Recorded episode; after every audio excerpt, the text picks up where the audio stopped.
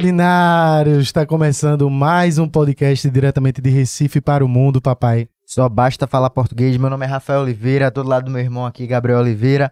Por trás das câmeras, o peruano. E aí, Carlinhos? Nossa Bora mais um. Vamos embora aí. Mais um. E hoje, Tamo chique, hein? sem muita conversa, vamos conversar. Sem muita conversa, vamos conversar é. com a Histórico pra governadora. gente, né? Lembrando que vai ser histórico pra gente. isso. Não tô te ouvindo, não tô te ouvindo. Agora tu tá, mas a Isso. galera me ouviu. Nem se preocupe. Ouviu? Mas eu não continuo não te ouvindo. Mas vamos lá. Com a candidata, com a candidata, com a governadora eleita e vice-governadora Raquel Lira e Priscila Krause. Estão aqui as duas.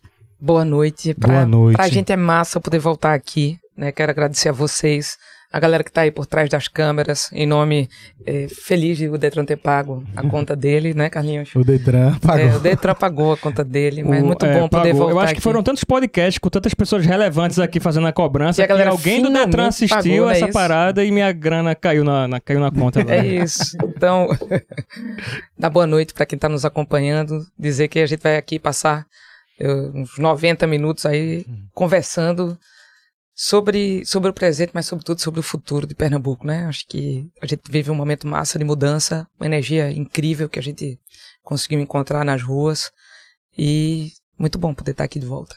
Eu quero agradecer também, né? Porque da outra vez eu fiquei babando ali do lado de fora, morta de Foi. vontade, e não pude. É muito bom estar aqui com, com vocês, é, ao lado de Raquel, e recebendo essa energia massa que a gente recebe nas ruas e recebe aqui na internet também, falar com a galera que está nos acompanhando e agradecer esse momento de poder dividir esse espaço. E ganhou a bandeira, viu? Levou a bandeira. É isso. Essa bandeira tá dentro do meu carro o tempo inteiro. Me abracei com ela vários É momentos isso. na campanha. O tempo Muito inteiro, massa. bandeira de Pernambuco. Pra Bandeira e das nossas cidades. né? É isso. Nossa bandeira, a gente sempre falou. Eu tô, só tô colocando aqui para ir acompanhando o que vocês estão dizendo aí também. Ô, Raquel, e foi muito massa porque essa questão de da gente levar a bandeira de Pernambuco o tempo inteiro, as cidades, quando a gente chegava nas cidades, as Já pessoas dava a bandeira a da bandeira da cidade. cidade. Ah, meu irmão, é muito é, massa, né? É massa porque, assim, nós não estamos aqui discutindo, a gente não estava discutindo se era amarelo, azul, verde ou roxo. A gente estava querendo falar sobre como é que a gente podia chegar naquele lugar e fazer aquele lugar ser melhor para viver. Então, todo mundo pegou essa ideia, né? E, e e eu ganhei ban- bandeira de tudo que era lugar. De vez em quando pegavam de volta, mas um bocado eu consegui levar para casa. Ah, Que ó. Raquel, é, é, antes de, de mais nada, eu não poderia deixar de deixar meus sentimentos aqui Obrigada. pelo que aconteceu. A gente sabe que Obrigado. a gente já perdeu gente nosso perdeu pai, e sabe o quanto é difícil. Inclusive, deixo meus sentimentos para os teus filhos também. Eu sei que é uma situação muito é, difícil. Né? E coragem aí nessa, nessa nova etapa para vocês duas. Eu sei que vocês aí, é, Priscila também segurou muito ali na campanha. Eu vi que foi, foi É isso, rodo. cara. E assim, é no presente e é no gerúndio. É, é algo que eu tô vivendo todo dia. Não dá É. pra falar disso no passado, né? Uhum. Fernando foi um cara que teve junto de mim a minha vida inteira, né? Então, é, é todo dia e cada dia. Se vocês já passaram por isso, sabe muito bem do que eu tô falando. Uhum. É, bem, tô aqui. É. Forte, como sempre E é. recebendo e- carinho, orações. Então, vocês que estão nos acompanhando aí, continuem. Continuem, porque tá chegando. E vieram, né? Porque quando Sim. saíram daqui, na última, disseram, prometo voltar, e voltaram aqui, voltaram eleitas agora. Eu já, já vi movimentação, muita gente vem falando. Que massa. E quando eu vi na agenda, eu fiquei super feliz de poder voltar aqui. Pô, que massa, velho. E a gente também se sente honrado porque a gente tá vendo a programação de vocês, o Vê Corre. Vocês estão em todos os lu- os lugares agora. Eu vi que recentemente agora vocês já estavam em Brasília, já tá tentando trazer algum tipo de, de solução, mudança, o que pode ser para Pernambuco. Vamos começar falando um pouquinho sobre isso pra gente entender mais. Papelzinho debaixo do braço e bater lá em Brasília para buscar recurso para os desafios de Pernambuco. Ah. Semana passada, a gente começou a transição, né? É, é, faz 15 dias, né? Nós estamos aqui no dia 16 de novembro, vencemos as eleições no dia 30 de outubro. É, a en- entrevista para tudo que é lado. É, Priscila e eu, a gente fugiu uns quatro dias, né? Foi. com cada um com seus meninos, para poder é, reenergizar é, com minha família e tal, com minhas crianças. E voltamos. Priscila foi nomeada por mim coordenadora da comissão de transição. É ela que está liderando é, o diálogo com o governo hoje, é, que está terminando o mandato. Uhum. E eu fui embora para Brasília já na semana passada, como vou continuar andando por, pelo Brasil e pelo mundo, atrás de oportunidades para o nosso estado. E tive lá, pedi é, para participar da reunião da bancada do PS, é, do, desculpa, do PSDB, não participei de uma reunião do PSDB, mas participar da bancada federal de Pernambuco, com 25 deputados federais, três senadores, já com um papelzinho debaixo do braço, pedindo dinheiro. E a gente, naquela ocasião, apresentou quatro áreas é, áreas de morros e encostas, Sim. é, dinheiro para rodovias, dinheiro para saúde e dinheiro para água. Uhum.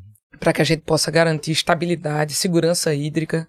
É um nome bonito que se dá para ter água na torneira. Sim. né? De quem não tem de jeito nenhum, 2 milhões de pernambucanos, e de quem tem de vez em quando, como quase todos os pernambucanos.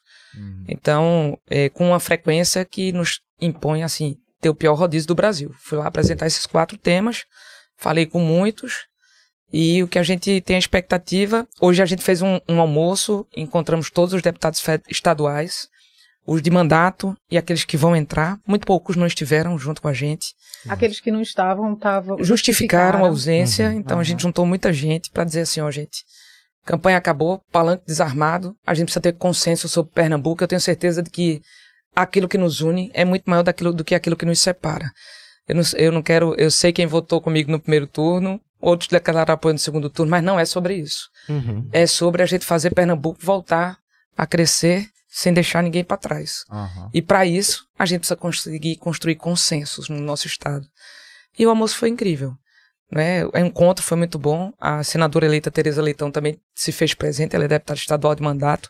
Uhum. Priscila também é deputada estadual de mandato, né? Então a gente continua, ela continua trabalhando na Assembleia ao, ao tempo em que continua e que começa a fazer a, a transição. Então é nesse pé mais ou menos que a gente tá. Nosso próximo passo é fazer reunião com prefeitos, não é do ponto de vista de articulação política, de diálogo com, com quem tem mandato, para a gente poder cuidar é, de unir o nosso Estado em favor do nosso povo mais necessitado. Total. E, e você falou em diálogo aí, eu fico muito feliz. Eu falei até aqui antes de começar, que chega até a ser uma sensação estranha pra gente agora que vocês estão eleitas, porque a gente não teve comunicação com, com o governo anterior. E isso é até eu digo mais até como um desabafo pela página mesmo, porque a gente sente tanto o feedback da população no dia a dia. Porque a gente posta brincadeira, muitas vezes a gente ri do nosso próprio problema pra poder esquecer da dor. E a gente brinca ao mesmo tempo enaltecendo cultura, tudo, mas a gente vê muitos problemas que mandam pra gente todos os dias e a gente se sentia mu- muitas vezes abandonado por, pelo fato de pedir uma solução, tentar ajuda de alguma forma. E não pensa que é só chegar, "Ah, Mediar, vamos postar e resolvam, não. A gente já tentou tantas formas de vamos tentar trazer algum, alguma, sei lá, política pública que a gente possa falar sobre isso, trazer aquilo. E nunca teve resposta com nada, sempre foi muito ausente, não só com a gente, mas com a população inteira. E pra gente isso, eu chego a tô, tipo até nervoso aqui, porque você fica na, com a sensação de tipo, porra, velho, que massa, velho, você poder, vocês já ganharam, vocês estão aqui pra conversar com a gente sobre questões da cidade, com a curiosidade da própria população que manda essas perguntas pra gente. E isso é muito bom saber que um governo tá iniciando dessa forma. É. E eu sou muito crítico, passei minha vida toda batendo muito na política como um todo. Depois, até ao longo do tempo, entendi um pouco que não adianta só bater. É, você vai. Não é só mostrar o problema, você tem que também participar da daquilo. solução. é. Hum. E isso, ao longo do tempo, eu venho mudando com- com relação a isso, mas eu sou muito crítico e me afastei. Eu acho que a vida toda de muitas propostas e tentada. Ah, vamos tentar fazer alguma coisa juntos. E hoje, a gente tá aqui de uma forma podendo debater isso, sem isso nunca ter acontecido, e eu fico muito feliz. Mas, Porque isso tem acontecendo do. Aconteceu dessa maneira e tá iniciando bem, velho. Então, É. que bom. queria e deixar assim, isso pra vocês. vai de um, de um trabalho, bem, é, a gente quer fazer o governo desse jeito. Né? Nós somos assim, a gente veio para cá durante para fazer o debate, Uhum. disse a você o quanto importante foi pra gente poder acessar públicos que a gente não acessava se não fosse através daqui, né? Então, canais abertos, vocês têm credibilidade, credibilidade. Então, pra gente é super importante ter canais em tempos de fake news, canais de credibilidade para conversar com todo mundo. Uhum. E essa é uma forma moderna de conversar. Vocês É. conseguem acessar muita gente de um jeito leve, né? E o que a gente quer fazer é, é ter a oportunidade de poder fazer um mandato que seja de fato colaborativo. Uhum. E isso não se faz só com discurso. É. E, ter a- e- e agora a gente tem que ter a compreensão também de que é impossível a gente resolver tudo num tempo só. Uhum. Né? Eu- o que a gente queria chegar, eu, eu dizer assim, pô, a prefeitura de Caruaru foi um aprendizado para mim. Eu queria chegar lá virando 180 e conseguir fazer tudo de uma vez só. E a gente vai aprendendo que a gente precisa eleger prioridades e que a partir dessas prioridades eleitas a gente conseguir comunicar com a população e dizer, olha, a gente tem essa demanda todinha, mas as prioridades eleitas são essas, né, legitimadas por vocês e a cada tempo a gente vai vencendo. Cada dia, eu digo assim, o mais importante de tudo é que todo dia a gente ande para frente, sabendo para onde vai Uhum. né? E, e, e é esse engajamento que a gente quer trazer. Não dá pra gente mudar Pernambuco sozinho, né? A gente precisa de todos, da compreensão da sociedade, dos cidadãos, da classe política, dos empresários, dos meios de comunicação, de quem faz comunicação, pra gente poder tracionar essa história juntos. Não é simples, Uhum. mas a gente tá aqui. Raquel falou de uma coisa que da forma que vocês chegam ao público e é muito massa, porque é isso, vocês conseguem tratar problemas sérios de uma maneira mais leve, Uhum. mas que traz isso, que traz as questões e os sofrimentos da população para a agenda, para coloca foco, coloca luz sobre sobre eles. E vocês acabam prestando um serviço para a população que é de certa forma, que de certa forma não, tem sim o mesmo objetivo que a gente quer, que é de melhorar a vida das pessoas. Sim. Então, aproveitar esse canal e essa credibilidade de uma maneira irreverente que vocês fazem, de uma maneira bem recifense e pernambucana, é, pra gente é muito bom poder dialogar aqui também através desse canal e com vocês. Como a Massa. Raquel colocou, é assim, né, Raquel, Massa. que a gente quer fazer. O papo tá, tá ficando bom, mas a gente esqueceu até de falar dos patrocinadores. não, eu já tinha, eu esqueci, mas eu já tinha lembrado. Só pra vocês. Pelo é, amor de Deus, fala, visto dos patrocinadores. eu vou- eu Esquece não. paga a conta. É. Mas só, a gente separou algumas, uns questionamentos, umas perguntinhas pra gente, que trouxe da própria equipe, e um, um pouco da, da pergunta da galera. E aí, pra gente não fazer feito da outra vez e ficar pontuando assuntos, vamos tentar trazer de uma maneira mais íntima da galera, a gente conversar, sempre procurando o que é melhor pra Pernambuco. Mas antes, vamos agradecer aos patrocinadores. Então aí, ó, você que está acompanhando aqui, se liga na Volts Motors, você que não conhece, uma empresa 100% pernambucana de motos elétricas, para você que está cansado de gastar dinheiro com gasolina. O QR Code tá aí na tela, se você apontar teu celular, você É. vai direto pro site, ou se estiver assistindo já por aqui, ó, pelo celular, clica no link, você vai direto pro site deles, vai conhecer vários modelos de motos para você. É Volts Motors, 100% pernambucana, moto elétrica, não perde não. Também agradecer a Esporte da Sorte, né, Rafa? A Esporte da Sorte, pra você aí, ó, que tá ansioso pra Copa do Mundo, pode fazer sua apostinha lá. Eu já fiz a minha apostinha no Brasil, acho que o Brasil vai ser hexa. Eu fiz a minha apostinha nas eleições também, que teve nas eleições, tirei um dinheirinho extra. Então, assim lá, você pode apostar o que você quiser. Você pode apostar o que você quiser. Tem NBA, tem futebol, é, tem golfe, tem todos os tipos de apostas. Tem até joguinho lá de cassino, então você pode ir lá.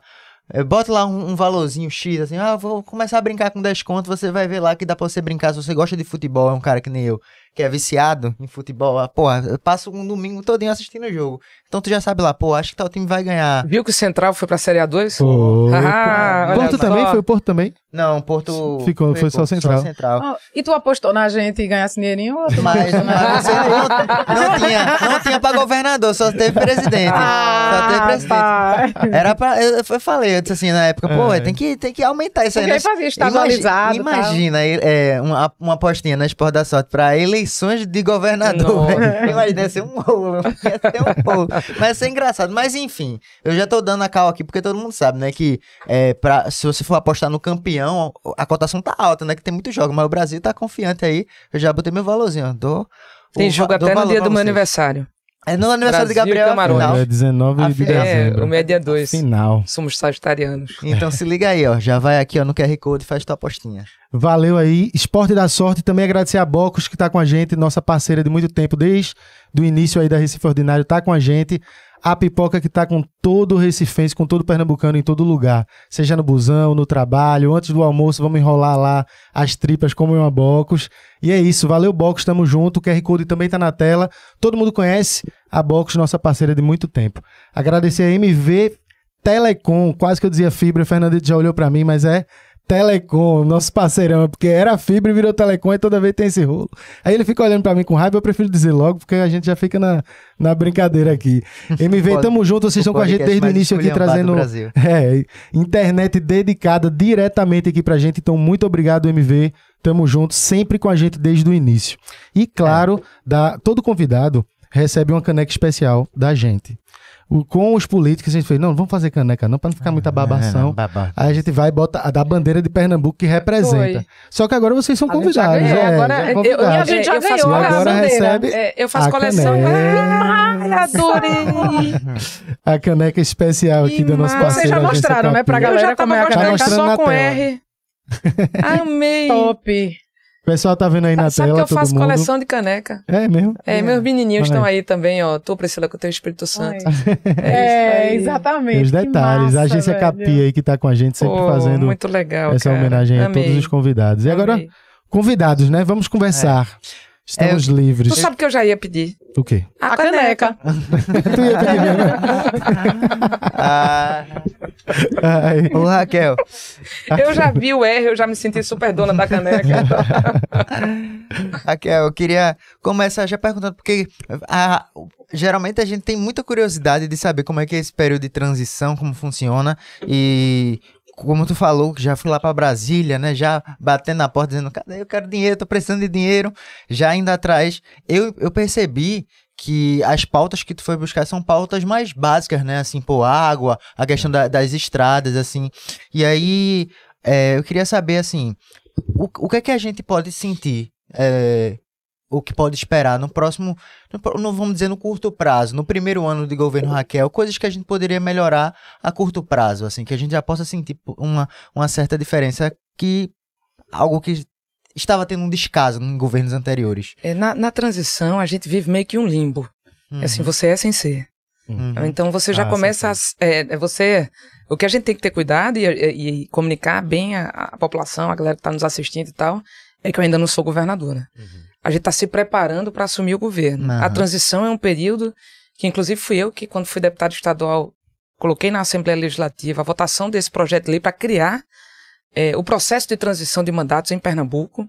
E agora estou experimentando o, lei- o uso dessa lei. É, cria comissão, a gente quer garantir transparência. O objetivo maior é garantir a continuidade de serviços públicos, transparência, eficiência.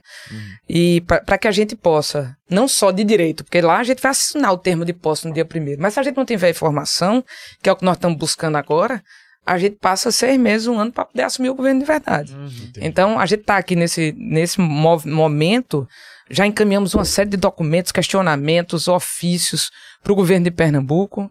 Né? É, Priscila vai ter reunião amanhã é, com a comissão completa de transição, com a parte nossa e a parte deles, para que a gente possa sentar à mesa e dizer assim, como é que as coisas estão de verdade?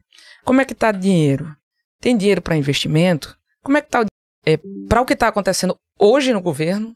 Então a gente tem acompanhado de lupa o Diário Oficial do Estado, né? Porque tem muita licitação acontecendo, porque tem muito pagamento acontecendo, né? Porque se fala do dinheiro, mas cadê, onde é que está exatamente o dinheiro que se propagou, que o plano de retomada tem? Então, assim, nós estamos com lupa, estamos atentos ao que está acontecendo. Amanhã a gente faz reunião de, tra- de transição, a gente pediu uma série de documentações, precisamos nos assenhorar, nos empoderar das informações ve- né, de fato. Tem tido muito aditamento de contrato, muita licitação sendo soltada, muito pagamento sendo feito. E a gente precisa entender o que de fato é prioridade para o povo. Atende ao povo de Pernambuco, isso que está sendo feito agora, não apagar das luzes do governo. A gente tem que olhar para frente, mas nós estamos de olho agora também no que está acontecendo todo dia. Né? Temos 45 dias para tomar posse e para que a gente tenha um ambiente mínimo de planejamento, de estabilidade, a gente precisa saber do que está acontecendo. Né? Então, o mo- momento de transição serve muito para isso. Sempre pergunta assim, Raquel, o que, é que dá para fazer de imediato? É, a gente vai. Tem algumas ações que dá para fazer de imediato, não é que dá, porque nós estamos nos estruturando para isso. A gente precisa montar uma força-tarefa gigante de exames e cirurgias. É, porque tem uma fila gigante também. Imagino que vocês recebam muita demanda disso, né? Desde a catarata, passando pelo mioma, né? Cirurgia, exame e cirurgia, tem fila. A gente precisa fazer força-tarefa para isso. Reunir é, é, hospital público, privado, clínica pública, clínica privada, mutirão, fazer os, os blocos cirúrgicos rodar 24 horas por dia, 7 dias por semana, para poder dar vazão a isso. Para isso a gente precisa de um bocado de informação da saúde. A gente precisa colocar a aula para acontecer. Né? É, e isso é um grande movimento que precisa é, tracionar para que isso dê seguimento. E assim, a gente tem uma agenda forte de retomada de obras que estão paralisadas. Mas para cada obra dessa, nós vamos precisar fazer auditoria, saber se o contrato está vigente, se tem grana, se tem pedreiro na obra, ou se só está contrato vigente, né? Por exemplo, o Hospital da Mulher, lá em Caruaru. Tem lá um contrato vigente, mas tem tão pouca gente lá dentro. Né? Eu vi que compraram um bocado intertravado, mas a obra mesmo não está andando. A gente precisa conseguir colocar prazo para as coisas e, e transparência para poder comunicar à população do que vai acontecer. Mas vocês estão otimistas mesmo, mesmo assim? Estamos aqui cheios de esperança. Porque. A gente vai fazer o melhor governo da história de Pernambuco. Olha. Olha o desafio que está Olha, lançado. olha. o sarrafo é alto. O sarrafo é alto. Eu já vi Pernambuco funcionar bem.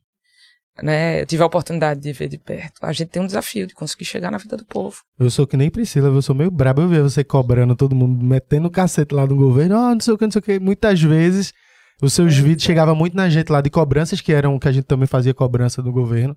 E trazia muita referência até pra gente saber o que estava acontecendo, que você colocava lá a parada. E agora, no, estando no governo, a É. galera. Ó, deixa eu dizer, governo é para ser cobrado, tá?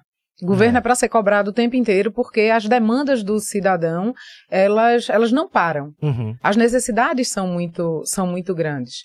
E o que é que aconteceu, né? Eu, na minha vida pública, que foi toda como parlamentar, eu encontrei nessa atuação é, uma forma de tentar enxergar a eficiência da- das políticas públicas na vida do cidadão a partir de execução orçamentária, uhum. daquilo que do Sim. dinheiro que é separado para fazer as coisas e que é efetivamente é, empregado em cada, em cada coisa e vendo a relação disso com, com a vida real de cada um. Então, é, como é que esse, como é que o dinheiro que vai para o posto de saúde está sendo aplicado? O remédio está chegando? O, A história da conta da, da, a da, conta da, da da Compesa. Compesa, Uhum. né? Então, todas essas questões eu fui ao longo do tempo é, buscando isso. A gente encontra no meio do caminho muita ineficiência, porque às vezes a, a máquina pública ela não tá, ela, ela não se moderniza tão rápido quanto outros, outros organismos aí é, é, sociais e infelizmente em alguns momentos a gente en- encontra também corrupção. Uhum. Então, a gente precisa levar, né? E aí eu acho que, que, que sob a liderança de Raquel e essa complementação de, de perfis, é, levar esse olhar para dentro, para dentro do governo, Uhum. né? A gente entender que ninguém é infalível, muito menos um governo. Então, as políticas públicas elas, pre- elas precisam de um aperfeiçoamento constante e de um monitoramento e de controle social. Então, a Sim. gente tem que enxergar isso como uma, uma coisa legítima e que precisa existir. A gente não tem que negar as críticas, a gente tem que recebê-las É. e tratá-las para funcionar para o cidadão, para quem mais precisa. Né? Não é para estar na propaganda. Me permite dizer uma coisa, Priscila? Claro. Você nunca teve como gestora, mas a experiência que eu tive como deputada, por exemplo, me ajudou a ser gestora. De Isso. saber como é que funciona o parlamento, de como a gente precisa né, é, tratar os encaminhamentos de projetos e tal. A experiência do diálogo, Uhum. da escuta, não é super importante no trato e no exercício da gestão pública. Eu é, é, fiz, levei minha experiência de delegada para dentro também, não só da procuradoria, mas também dentro da, da prefeitura, quando eu fui prefeita. Eu montei um núcleo de inteligência dentro da licitação, para buscar evitar, diminuir a possibilidade de a gente fazer contratações com empresas que não existissem. Né? Então vai para o Piauí, pô, vamos lá visitar a empresa do Piauí, faz investigação, leva a equipe que vai lá entender se, se de fato existe, se tem sócio, se já prestou serviço. Se tem Isso- capacidade operacional. É, então isso se- vai ajudando a gente, com a experiência que a gente carrega ao longo da vida, a poder ser mais eficiente quando a gente assume um cargo diferente. Então, me permita dizer, Priscila, é, e aqui hackeando um pouquinho da fala de vocês, acho que ela vai ajudar muito para dentro. A, a experiência dela para dentro e para a gente fazer melhor. E a gente vai lidar com as críticas porque faz parte do processo democrático. Nós vivemos numa democracia. Pois é. O que incomoda muito é justamente na- no geral, assim, essa passação de pano de geral de, na política.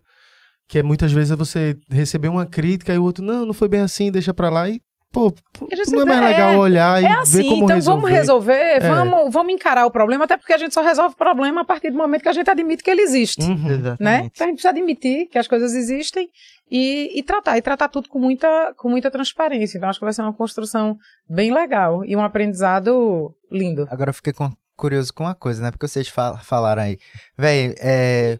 O Longo prazo tem que, tem, que- tem que colher, colher e, e, enfim. o- Tem que o- plantar. É, é plantar e depois colhe, né? Você vai. O curtíssimo prazo é agora. E tem coisas aí como, pô, a merenda tem que estar tem que tá lá no prato. E, velho, vocês. Começando o mandato de vocês, como é que vocês vão resolver? Porque o que eu tô vendo aqui de, de dos os ônibus, a quantidade de ônibus velho que tá vindo aí pra população, que praticamente mal dá pra andar, velho. Como é que a gente vai conseguir melhorar isso em curtíssimo? Não tem curtíssimo Curtíssimo prazo para resolver isso. prazo. Porque vê é. quanto tempo que o problema É, existe. exatamente. Né? Como, é que, como é que o Recife virou um dos piores trânsitos do mundo? É. Como é que o transporte público daqui é tão ruim? né? existe um, um- um grande consórcio de transporte metropolitano Hum, no Recife. Eu fui até teve a oportunidade de redigir o projeto de lei que criou o consórcio, uhum. é, quando eu era procuradora de apoio do governador Eduardo. É, mas aí tem só três: tem o governo do estado, tem a prefeitura de Olinda e a prefeitura do Recife. Foi, parece que são seis lotes. Licitaram dois, não licitaram o resto. Licitaram os dois que era para a Copa. O metrô ficou sucateado, não se fez o BRT funcionar. Então, não tem curtíssimo prazo para isso. Agora, tem solução que todo dia a gente pode ir tomando e adotando para permitir que a gente possa andar para frente. Essa concertação, ela tem que ser feita. Concertação é, com o C. A gente tem que juntar todo mundo.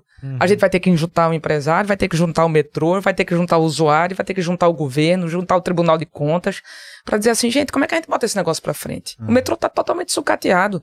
Outros estados conseguiram andar. Por quê? Eu, eu, eu fui recentemente a Salvador, quero voltar lá. É, e vi o metrô de lá expandido. Hum. né? É, ah, não dá para fazer no chão, faz aéreo.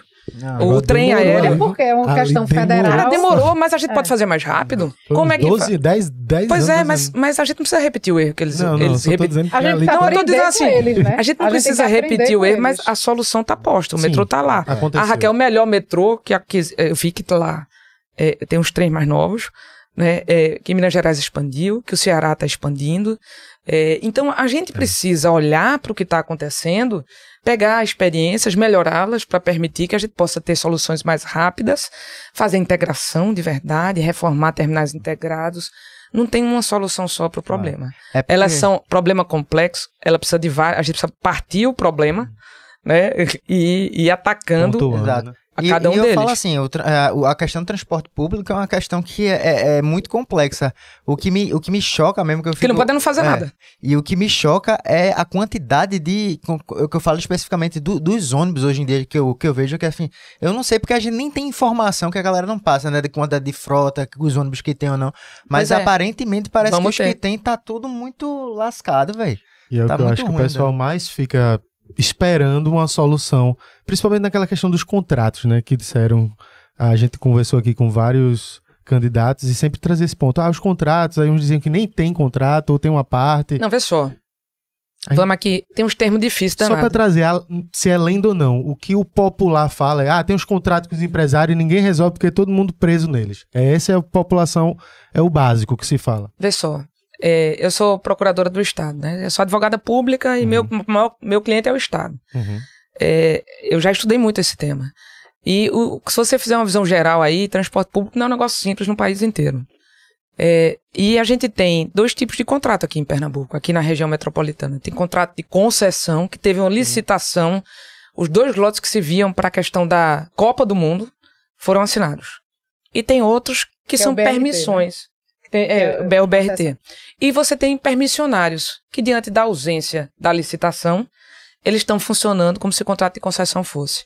Então, assim, é, o que nós vamos precisar é sentar. A gente não pode resolver um problema que a gente não admite que existe. O problema existe. Colocar foco e luz sobre ele e conseguir construir a solução. O que você não pode ter é atitude panfletária, populista. Eu vou chegar lá e vou revogar tudo. Você tem um contrato assinado. O cara ali ganhou uma licitação. Ninguém julgou o contrato irregular. Tem dois lotes que estão. Salvo engano, os números são esses. Seis lotes, dois licitados, quatro que não são.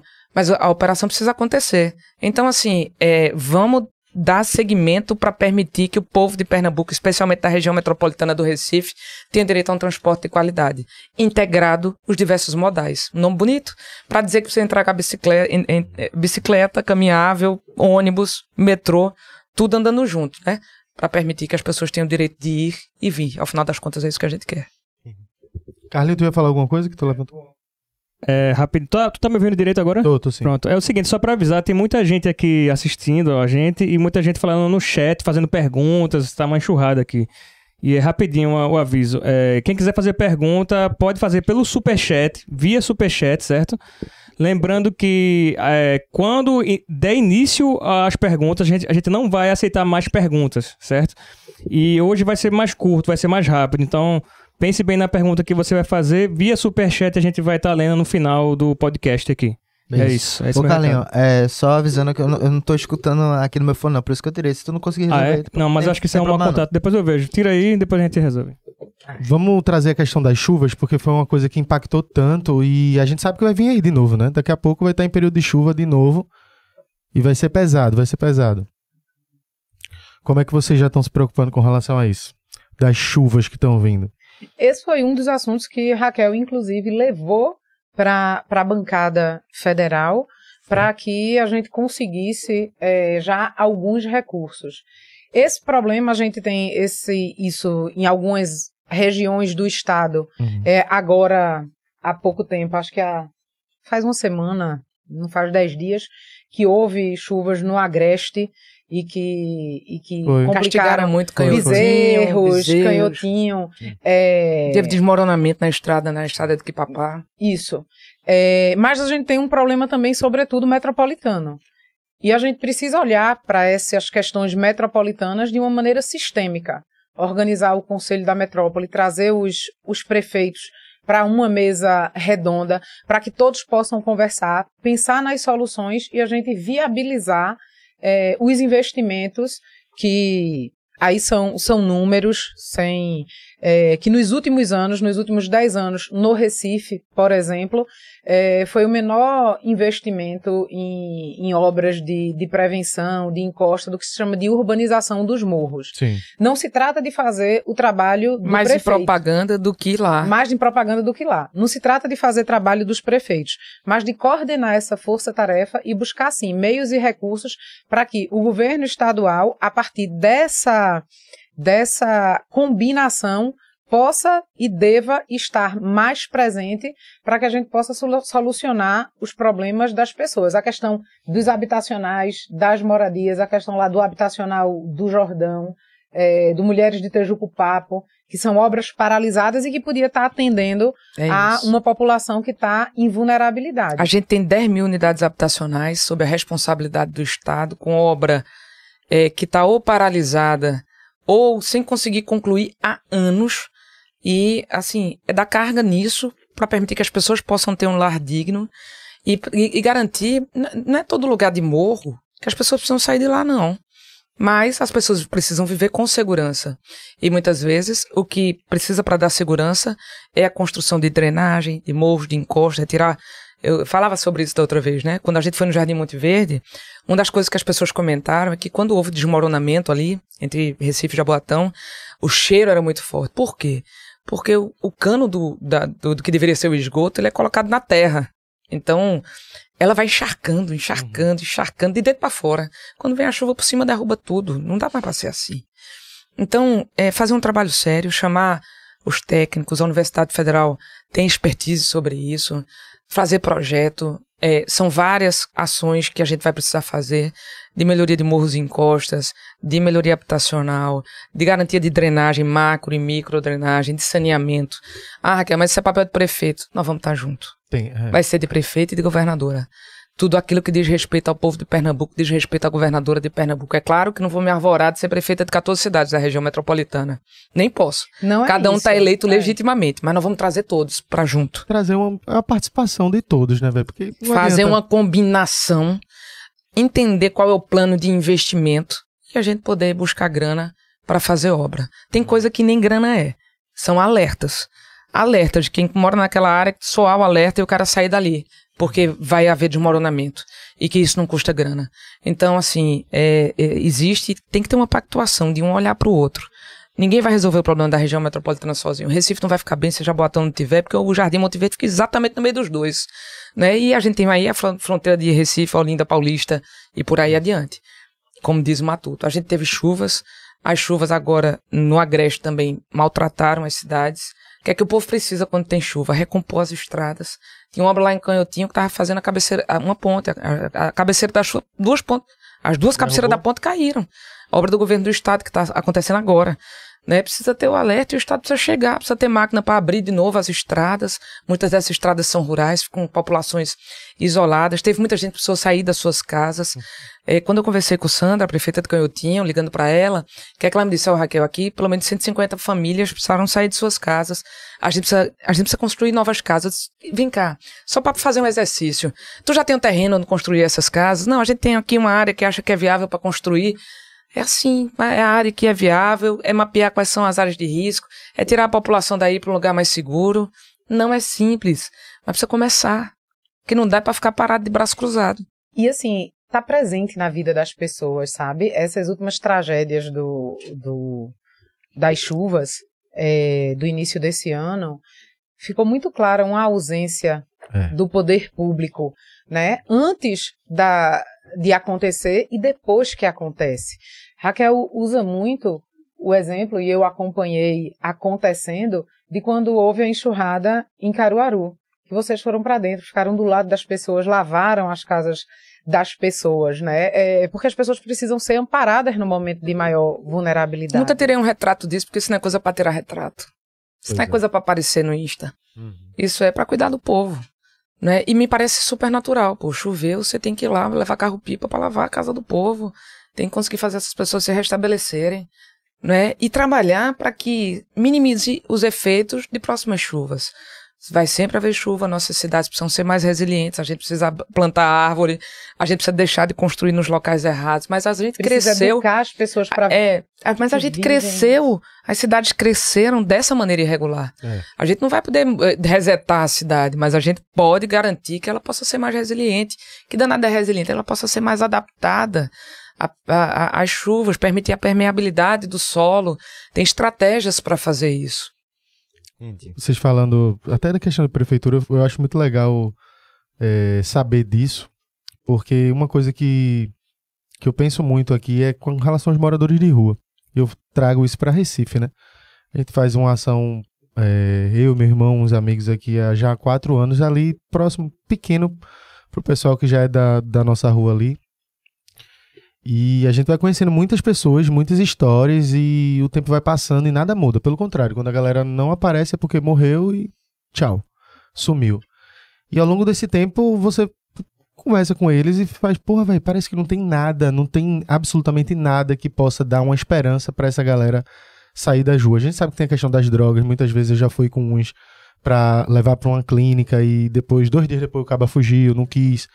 Mas existe aquele problema daquela forma que a gente não sente o amparo das prefeituras e às vezes não tem nenhum tipo de política pública que, que seja feita, ou até se falar. Só em fato de falar, por exemplo, é, a população joga muito lixo nas ruas. Eles fizeram aqui em Recife, Praia Limpa.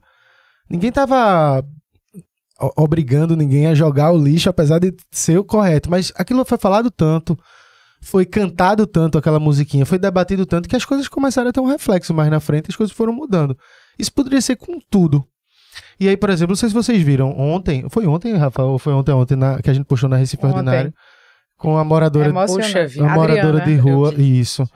Adriana, e, né? e ela falou até do governo, né? Falou, ah, a gente espera uma esperança. A tia Bianca lá falou uma coisa bem bonita, porque de fato você não espera ouvir uma história daquela. E a gente sabe que existe. Aí eu pergunto, e até vou estender um pouquinho. Eu que tô lá no Twitter vendo as confusões, até pra gente mesmo, vamos ver o que é estão falando da Recife Ordinária. A gente vai lá olhando. E Twitter a gente sabe que tem tudo. E a gente viu muita gente no Twitter, é, eu percebi, do público LGBTQIA, que decidiram não votar em vocês, porque disseram que ah, não vai ter, não, não falaram muito sobre sobre essa questão, que tipo de política pública poderia ser feito para a galera LGBTQIA+. Aí veio o vídeo ontem. Aí o que, que juntando os dois, o que é que a gente poderia falar sobre isso para que a galera espere e tenha um, uma esperança maior no governo de vocês também com relação a isso? Nossa, eu vi aquele vídeo. É, na hora que eu entrei no carro de manhã, é, Glauco, que trabalha comigo dirigindo, ele disse assim: Você viu Bom Dia Pernambuco? Eu disse: Não, não vi. Fe- Teve, teve uma entrevista e a pessoa de lá falou o nome da senhora. E aí eu. Depois eu recebi o recorte feito por vocês mesmo. E no meio da entrevista ela fala assim: Eu. Minha vida foi muito difícil, né? Mulher trans, negra, foi queimada. Foi pro hospital da restauração, passou um tempão lá foi rejeitada pela família, mora na rua porque não tem como pagar alimento. É. Tava dando graças a Deus porque foi aberta a Casa do Pão ali pela, pela igreja. E aí falou, mas Raquel, Raquel tá chegando. Né? E aí eu disse, meu, quando, quando a Priscila, Raquel, dá uma olhada nisso. Eu disse, amiga, eu vi. E assim, é uma responsabilidade imensa. Por, e, e para mim, assim, uma alegria de poder gerar esperança no coração de quem é invisível. Eu falei o tempo inteiro sobre os invisíveis. É, e a gente vai continuar falando sobre eles. É, para chegar na vida de quem não é enxergado pelo poder público. É, e eu me permita citar dois exemplos, Uhum. né? Porque eu sempre digo e vou continuar repetindo que fale por mim mais do que as minhas palavras, as minhas atitudes. É, seu Laércio, ele era morador da estação ferroviária de Caruaru há 30 anos, desde que eu era criança. A gente insistiu tanto. Seu Laércio tinha um, tem um- um- algum distúrbio psiquiátrico. Ele dizia, não, não adianta. Eu passava lá Ele adolescente. não queria sair? Não ia sair de lá, ele morava lá. Não, não adianta, não sai. Não sai de jeito nenhum. Seu Laércio com a barba aqui, sujo, mal, né, mal vestido. E a gente conseguiu resgatar seu Laércio. Se você ver seu Laércio hoje, Sério? né, sério, ele mora num abrigo nosso. Da, nosso não, né? Da prefeitura de Caruaru. Desapega, Raquel. Um abrigo da prefeitura de Caruaru. Ele conseguiu encontrar uma sobrinha.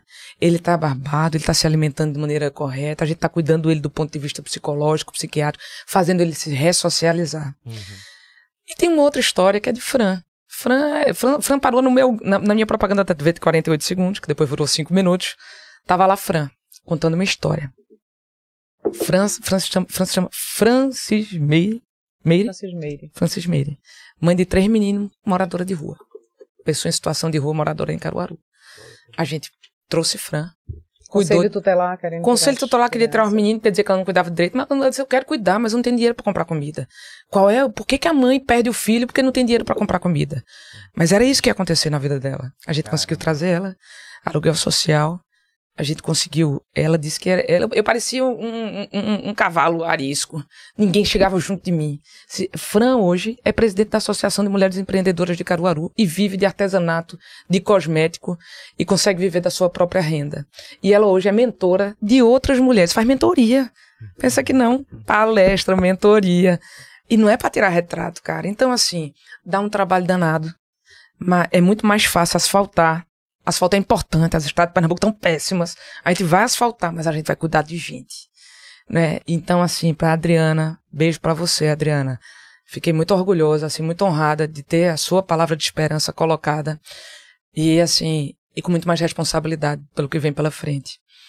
É, é isso. Não tem É. discurso pra fazer, a gente só tem que trabalhar.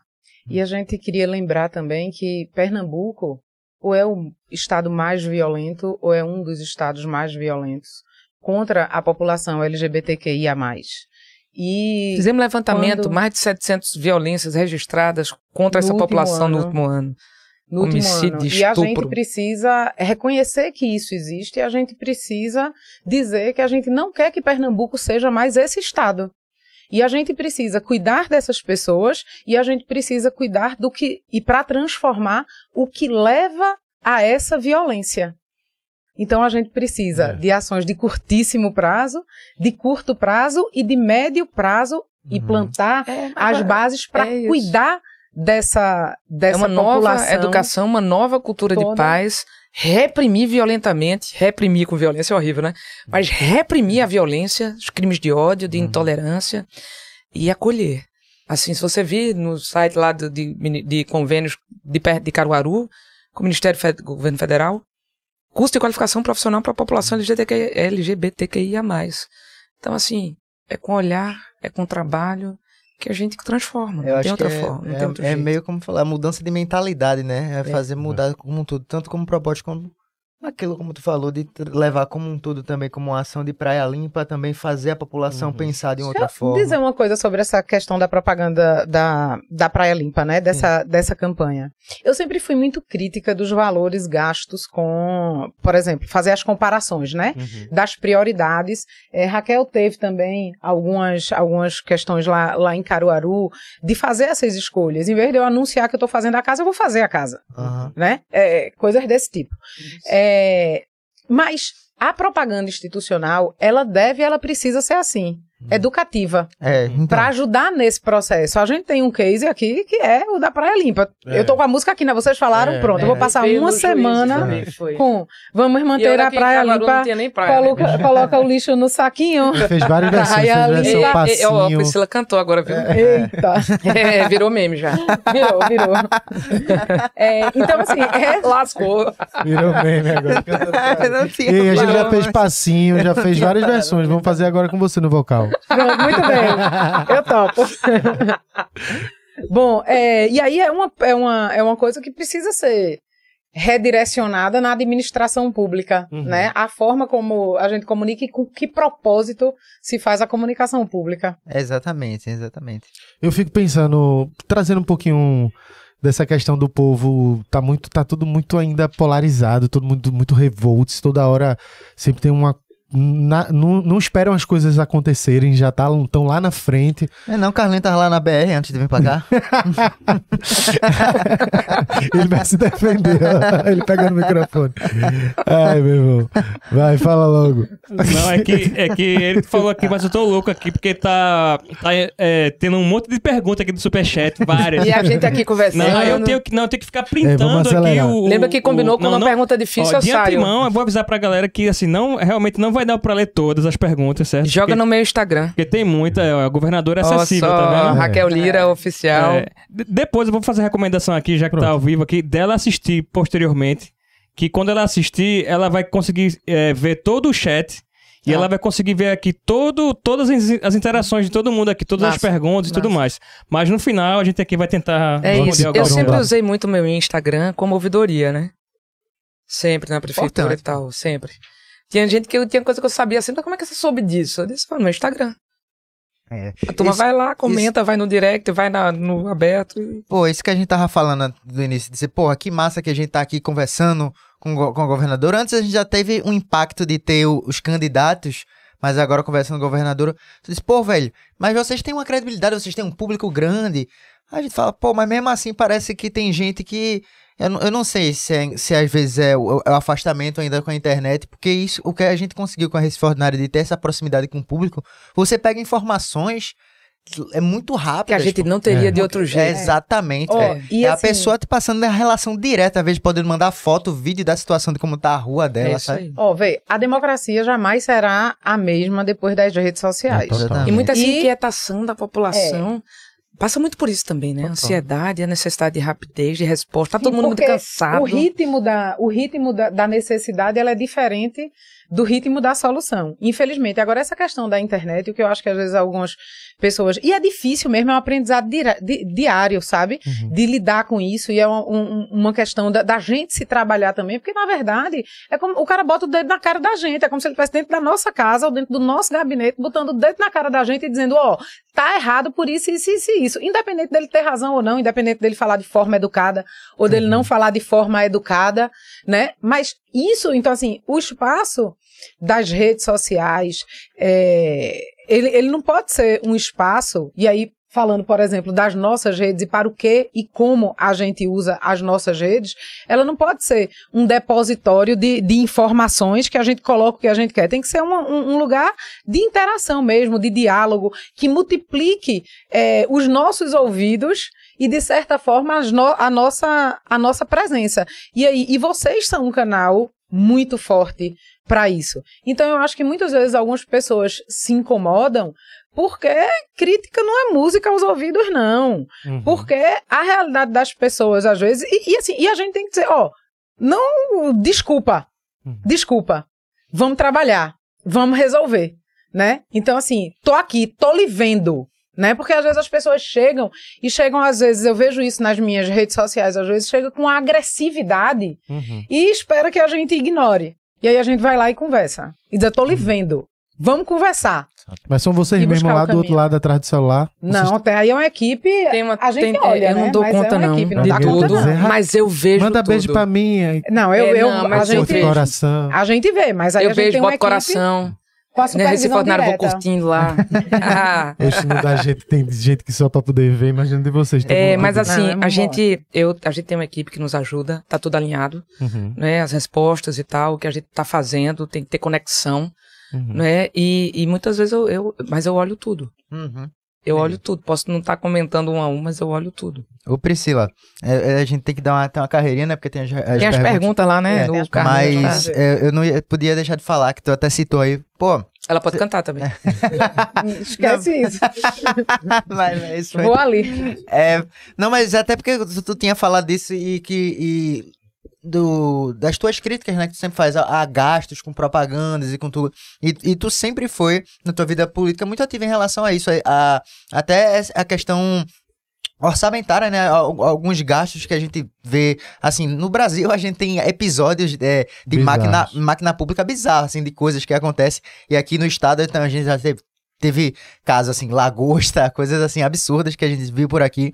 E, assim, como eu vejo isso uma, uma, uma, uma tecla que você bate muito na, na tua carreira política, você, vocês vão levar pro, pro plano de vocês essa, Isso em consideração. essa em consideração, né? Do orçamento, assim. Completamente. enxugar Veja, as o coisas. zelo, o zelo com, com o dinheiro que vem do, do trabalho do cidadão, né, que paga muito imposto, é, tem que ser tem que ser uma preocupação permanente. Buscar a eficiência para que ele saiba que aquele dinheiro dele que ele está gastando vale a pena, né? Uhum. Então é, todo mundo paga todo mundo paga os impostos e quer ver os serviços é, entregues de volta. Então levar essa experiência para a partir dela a gente construir é, essa essa possibilidade de entregar melhor É isso. a Pernambu ao pernambucano. Não há maior importante.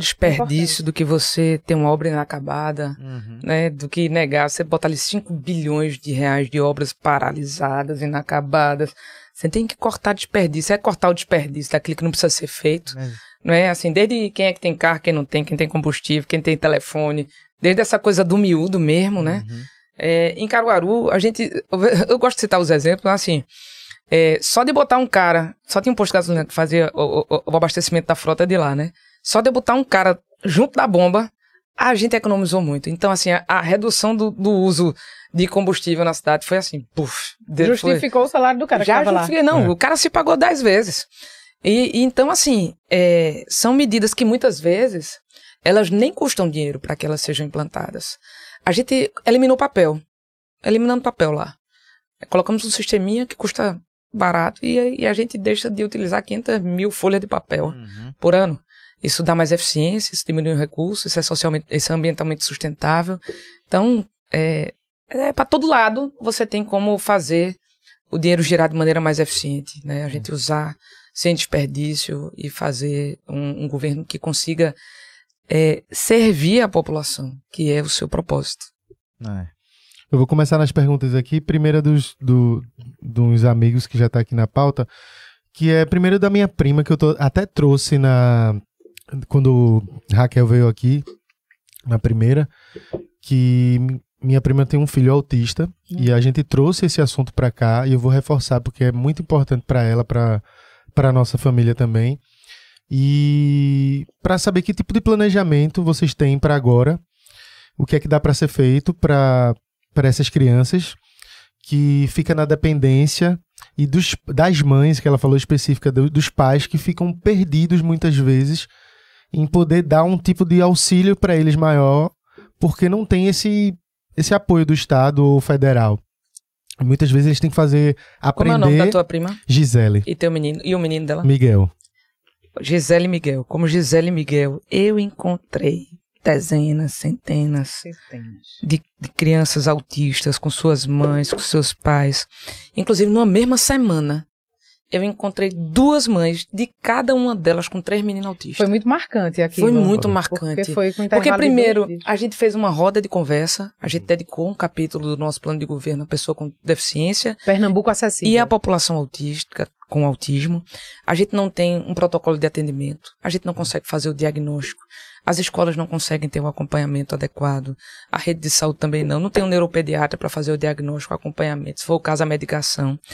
E cuidar de quem cuida. Porque muitas vezes elas, essas mulheres. é, a, a fala da Jéssica foi muito forte. É Jéssica, não tô lembrando o nome dela, não. É Jéssica, né? Uma delas era a Jéssica, a outra Jéssica, não eu- lembro. é. A outra foi andando numa ca- caminhada quando eu vi a mulher tão angustiada dentro de casa e com barulho do lado de fora, né? Que a gente tava chegando e tal. Que eu não resisti, fui pra lá. Eu disse: O que que tá acontecendo na tua casa? Uma confusão danada. Eu disse: Eu olhei pra um lado pro outro, tuas crianças são autistas. Elas são. Eu disse, Tem quantos? Três. Tem benefício? Não. Eu vou, eu vou chegar na sua vida. Eu disse, eu não quero prof- profetizar aqui, não. Eu vou fazer política pública para chegar na vida dela. E, e assim, é centro de atendimento, é, com multi, multiprofissional, com psiquiatra, com psicólogo, com pedagogo, com neuropediatra. Tem que cuidar de quem cuida. Essa mãe, muitas vezes, são elas que cuidam.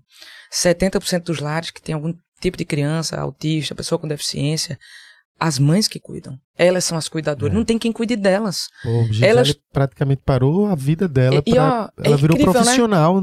ela se especializa, É. né? E aí, ó, ela é, ela não consegue muitas vezes o, o- o- um transporte como o PE Conduz, por exemplo, Uhum. porque o PE Conduz é só para quem tem deficiência física. É, e ela, e ela não consegue ir direito. Aí não consegue levar os três meninos. Como é que leva os três meninos para ir para um. Né? Ela não tem a passagem. Então, é um Consegue negócio atendimento para um, não consegue para consegue outro. atendimento para um e não vai. Não como é que ela vai fica. cinco vezes, dez vezes pro mesmo ambiente se ela não vai conseguir atender os meninos dela? Então, assim, essa mãe vive para isso. Ainda tem violência contra ela, dizendo assim: você tem que parar de ter filho. Ela disse que ouviu isso na unidade de saúde, Jéssica. Né? E assim, ela, eu saí de lá, eu confesso, chorei ali. Né? É, e me emocionei com a história dela. E, e assim, ela cuidando de um e de outro, a gente precisa chegar com política pública. Então, para quem tem alguma grana, ele consegue cuidar. Ele consegue, coloca numa escola, muitas vezes sofre algum tipo de violência, de, de, violência assim, de exclusão, Uhum. dificuldade para conseguir colocar na escola. Tem que ter centros é, no estado inteiro que possam acolher essas crianças, fazer diagnóstico. Não pode colocar aqui, a menina sai lá de Oricuri, sabe? bota dentro do carro, vem ter um diagnóstico no IMIP. Não dá, né? Então, Total. assim, política pública para atendimento descentralizado, multiprofissional e acolhimento dessas crianças. E com isso, acolhimento de suas cuidadoras também, cuidadores e cuidadoras. Preparar o serviço público para receber a- a- as pessoas com deficiência, para receber essas famílias de maneira acessível. E quando a gente fala de acessibilidade, a gente não está falando só da questão é, arquitetônica, Uhum. mas a gente está falando de atitude, a gente está falando de comunicação. É isso, eu fiz Enfim, censo é. da- da- do- dos autistas em Caruaru. A gente deu a carteirinha azul, a gente trabalhou a sensibilização do comércio com fila prioritária. São coisas, né, que parece que são muito pequenas para quem tá fora, né? É. E a gente Mas deu pra quem tá nome- dentro. é, a gente deu nome a isso de Pernambuco acessível. E a É. gente vai. E aí eu me lembro de Miguel, entreguei a carteirinha de Miguel lá em Caruaru, no Centro de Direitos Mesmo Humanos que a nome. gente tem. É. Miguel. Miguel. Caramba. E Miguel olhou pra mim e disse: Eu quero verde. Porque a, a, a cor que a gente. da bandeira de Caruaru é verde, né? Então muita É. coisa é verde e a cor, a cor a dele é azul. Ele disse: Eu autismo é- quero uma carteira verde. Aí eu chamei Carlos, Carlos Braga, na época do secretário dos Carlos, tu vai ter que te virar. Ele vai ter a carteirinha azul, ele vai ter a carteirinha verde. e aí, aí tiraram uma foto me entregando a carteirinha verde dele, muito massa. Assim, cuidar. Massa, fico Massa. feliz em ouvir isso. É, vamos, vamos. Ah, esse aqui, velho. Essa daqui eu vou bater o pé com vocês. Vou, vou- eu vou cobrar, vou irritar vocês demais. Turismo, velho. Pelo amor de Deus. Pernambuco é muito foda. Desculpa o palavreado, mas Pernambuco Mas é. é. tudo que a gente tem Eu de só mais- não repito pra não virar outro meme. Vai cantar? não, eu repeti a palavra que ele Pensei disse. que tu ia cantar Lenine virar um aqui. meme. Eita. Mas, meu irmão, eu trago isso É porque. paradisíaco. É, É não, eu não paradisíaco. trago nem só das nossas praias, litoral, mas eu digo, pô, velho, a gente entra no interior, tem cada. Eu repito, trouxe aqui com Raquel e trouxe com todos, porque eu fico martelando no pé mesmo pra encher o saco. Bonito. Vamos trazer bonito. A gente tem aquela, aquela pedra pedra do rodeadouro. Pô, tem passeio de balão ali que é feito uma vez ou outra perdida. Que tem uma dificuldade, que eu sei que eles têm uma dificuldade, que eu já conversei com um cara lá. E ele disse: Ah, não é tão fácil, tem que ter. Eles têm autorização, se eu não me engano, é da ANAC, mas tem uma limitação de voo. E assim, a gente vê um potencial tão grande aqui em Pernambuco. Porra, passeio de balão, que eu acho que não tem em nenhum lugar do Nordeste, bonito com aquela paisagem, aquelas cachoeiras. Eu tô limitando a bonito. que Vale é um lugar- Já foi na rampa do PP em Taquaritinga do Norte. Não. O lugar é incrível. É. Porra, velho. Incrível, uma vista. Petrolândia. Tu, putz, grila. Nós Petrolândia. É aquela a cidade submersa. Vale do Catimbau. Vale do pô. Catimbau. Vale do Catimbau, a gente tem pintura rupestre. A gente tem pintura rupestre no Vale do Catimbau de 6 mil anos, pô. E tá lá, galera, a gente pode tocar aqui, destruir aquilo, pô. Não, teve, um- não, não, teve É uma surreal. que foi pintado. Pintaram? pô. Foi, O chegou pintaram, estragaram lá e depois o E aí? pessoal, que são o- os guias, que são os próprios moradores da cidade, que cresceram naquela região e conhece tudo lá. A galera mesmo vai lá, lixa, limpa e tenta Cuidar daquilo. cuidar. Inclusive, eu bato tanto nesse martelo do, do Vale do Catimbau, porque a gente conheceu quando eu fui na pandemia. Eu conheci, eu já conheci só por foto, fui durante a pandemia. E de lá pra cá já fui seis vezes.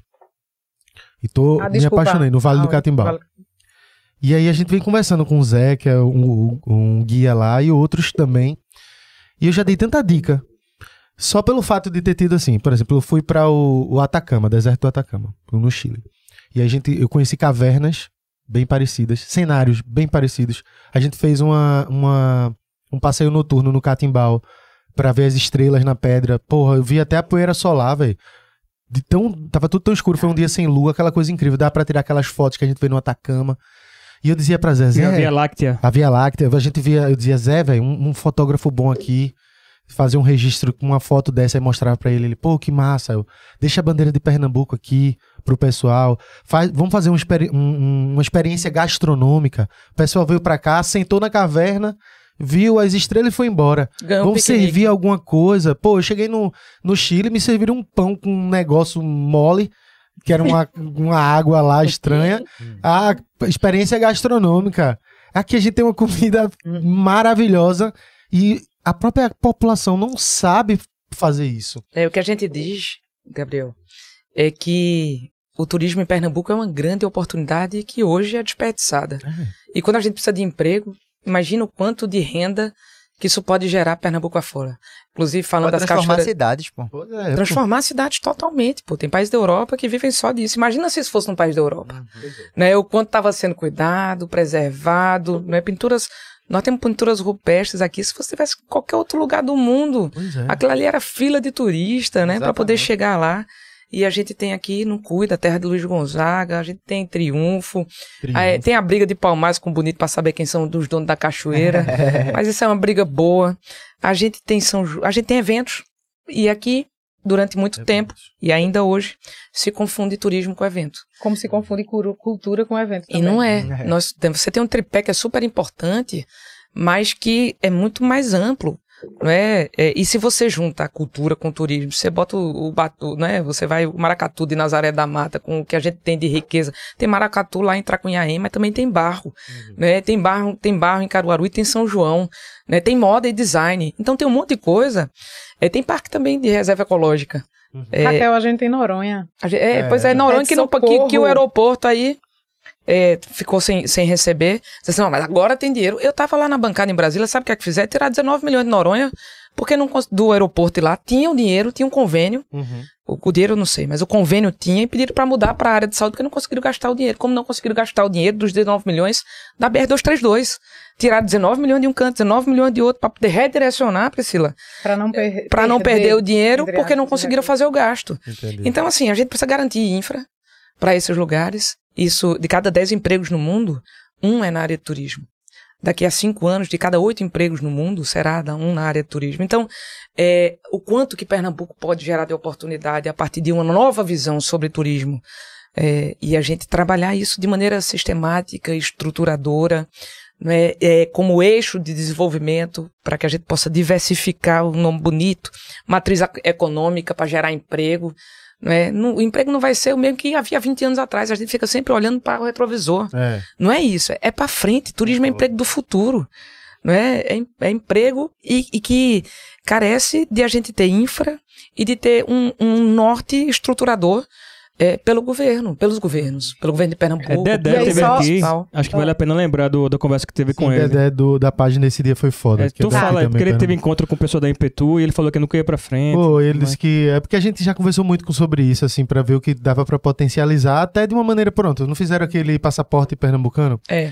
Aquilo foi uma ideia, eu adorei a ideia, foi genial, só que ficou parado, assim, foi, ah, fez, morreu, aquilo tinha um potencial massa. Eu fui, eu adoro isso, eu fui em várias cidades, tem cidade que eu ficava, pronto, eu che- eu cheguei em Noronha, ninguém tinha o carimbo, pô. Eu rodei em Noronha pra achar uma pessoa pra carimbar e tchau. E já outras cidades que nem estão na lista criaram seu próprio carimbo pra poder tentar, de alguma maneira, Trazer. participar. Pois o- é, é porque não é só sobre o passaporte. É. É sobre a estrutura que se precisa ter e a conexão que precisa ter, Exatamente. né? A ideia é massa, mas a gente precisa, não pode ser só isso. E aí, Uhum. rapidamente, Pernambuco tem todos os. pro- Eles chamam os produtos turísticos, né? É. A gente tem todos os produtos Só o turísticos. mar, cultura, A gente história. precisa. É, a Ó, gente precisa. É que turismo História. religioso. Tem que fazer projeto, tem que buscar Esses dinheiro. produtos bem. Ó, a gente conseguiu em Caruaru dinheiro do Ministério da Justiça, dinheiro de Lei Rouanet, tá lá em obra o Espaço Cultural Tancredo Neves, a Estação Ferroviária, o Museu do Barro, tá tudo em obra. Por quê? Porque é, para você ter o turista visitando, você tem que ter equipamento turístico funcionando, tem que ter infra funcionando. A cidade tá perfeita, maravilhosa? Claro que não.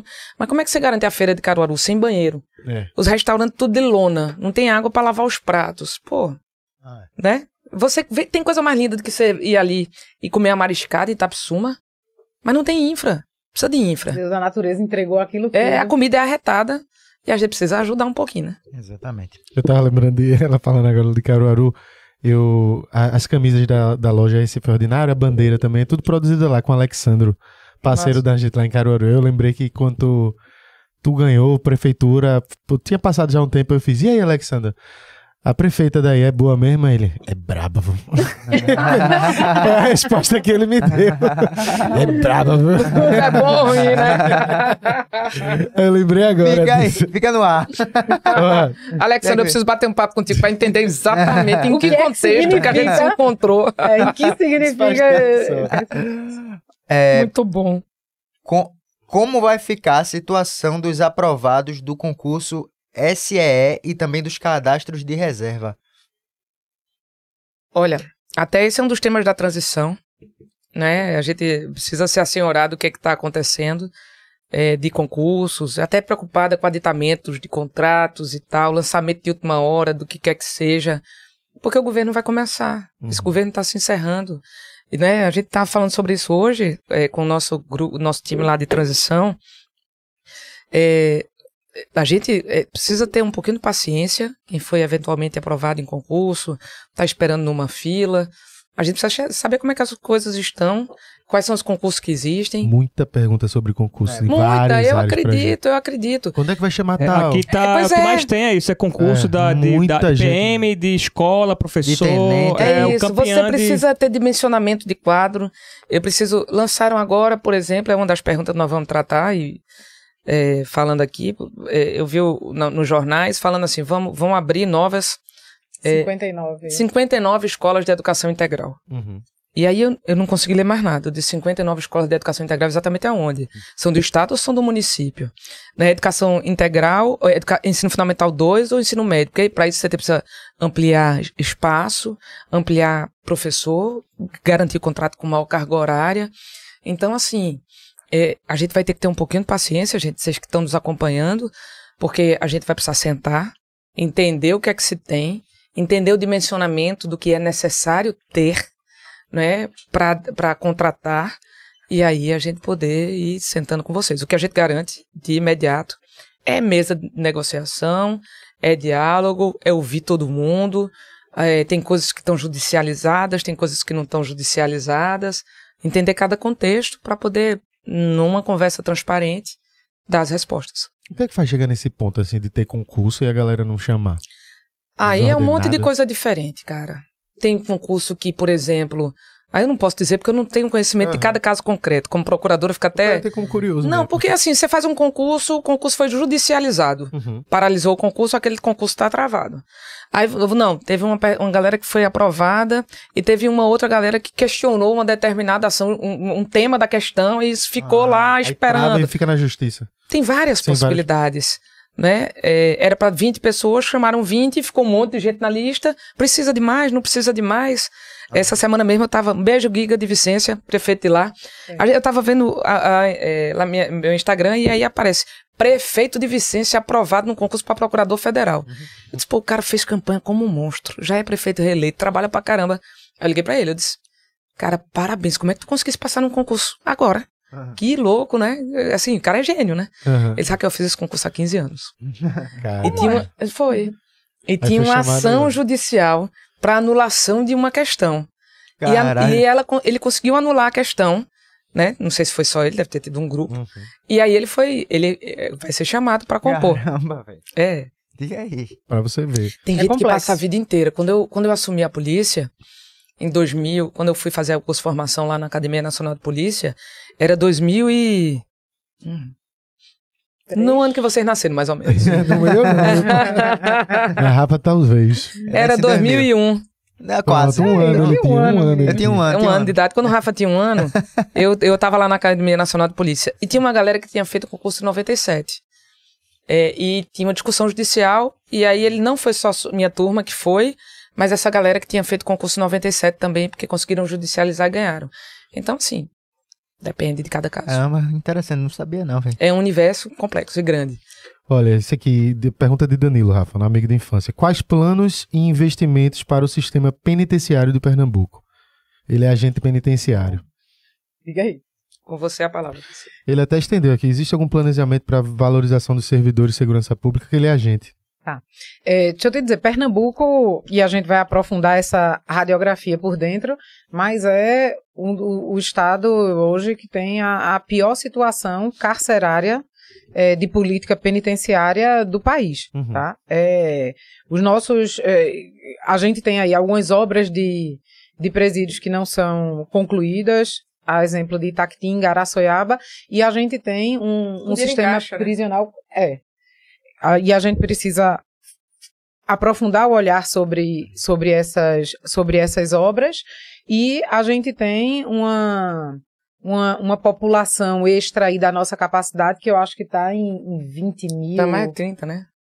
mais de 30 Mas- é o geral. É o geral, e aí E- você e não vi- bom. consegue nem dizer qual é exatamente a capacidade instalada em Pernambuco, porque foram puxadinho, é um... E aí, é, o que é que a gente. O que é que aconteceu? Pernambuco foi condenado pela, pela Corte Interamericana em 2011 pela, pela situação carcerária do, do Estado. especificamente. Pernambuco, especificamente.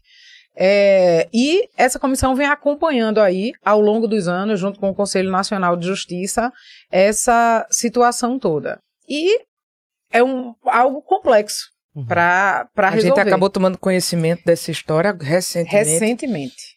Recentemente mesmo. Recentemente, dias atrás. Uhum. né? E a gente viu nisso uma inexigibilidade, ou seja, uma licitação por, por inexigibilidade, onde você Sem ter processo. sem ter processo de, de concorrência. de disputa, de concorrência, que tem lá as suas justificativas, mas de 84 milhões para construir uma, uma unidade ali no Curado. Mil vagas publicado semana passada. Publicado semana Depois de passada. tantos anos. Caramba. A gente precisa entender, né? A gente precisa, eu não estou aqui dizendo que está certo ou que está errado, eu estou dizendo que a gente precisa entender essa movimentação para a gente saber do o que é que a gente vai cuidar e como e como a gente vai cuidar, porque isso foi algo que foi negligenciado por anos É. pelo governo de pelo governo de Pernambuco. Então, respondendo, me permita aqui, Priscila, a pergunta de Danilo. Danilo. Danilo. Danilo, é, quando a gente fala de segurança pública, nós temos que tratar do começo ao fim dela. Não é? Então, a gente vai criar o Juntos pela Segurança, como, como fizemos em Caruaru. Pernambuco é campeão de criminalidade, de novo, infelizmente. E vamos fazer uma, um- uma grande articulação com todos, Ministério Público, Judiciário, Defensoria Pública. Encontrei até com um grupo de defensores é, no almoço recentemente. Eram 28 defensores nomeados é, para poder é, estarem é, trabalhando. Eles estavam no mutirão, inclusive carcerário, eles dizendo isso, que tinham relatado não sei quantos trabalho, feito 800 audiências e tal. A gente precisa estruturar do começo ao fim a política, estruturando as forças operacionais de polícia de Pernambuco, investimento que tem inclusive dinheiro, dinheiro em caixa do Fundo Nacional de Segurança Pública Estadual, é, investindo na, na, Polícia Civil, Polícia Militar, na Polícia é, Científica e no sistema penitenciário, não é? para que a gente possa ter o ciclo completo e aí garantir que a gente tenha segurança de verdade. É, a gente vai sentar, o Danilo, não sei, ele, ele deve ser do quadro, é, vamos chamar todo mundo para desenhar o novo plano de segurança pública e assim vamos colocar metas e ano a ano andar para frente. Agora, vamos deixar a polícia, deixar os meninos na praça fumar o, o beck dele lá tranquilo. Não deixa não. Essa polícia tá muito braba. Vamos embora. Só. ó, esse aqui, ó. Quais serão as prioridades para o sertão? Para esse, o sertão. Esse aqui é mora onde? Em que cidade, hein? Esse Ele não é... diz aí. É... Tô comendo esse amendoim quase todo, vou parar de comer. Não diz. É, Ezequiel, olha só.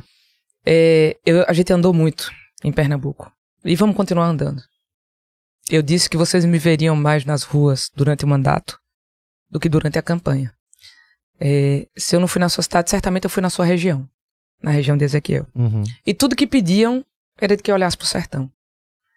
É, para quem mora no interior, a ausência do Estado nesses últimos oito anos é enorme, é gigante. Não tem ausência na, na segurança, é ausência na saúde, é ausência na geração de oportunidade, na infraestrutura. Então, o nosso projeto, é, o que a gente compactuou com a população que está no nosso plano de governo, é trabalhar desenvolvimento regional.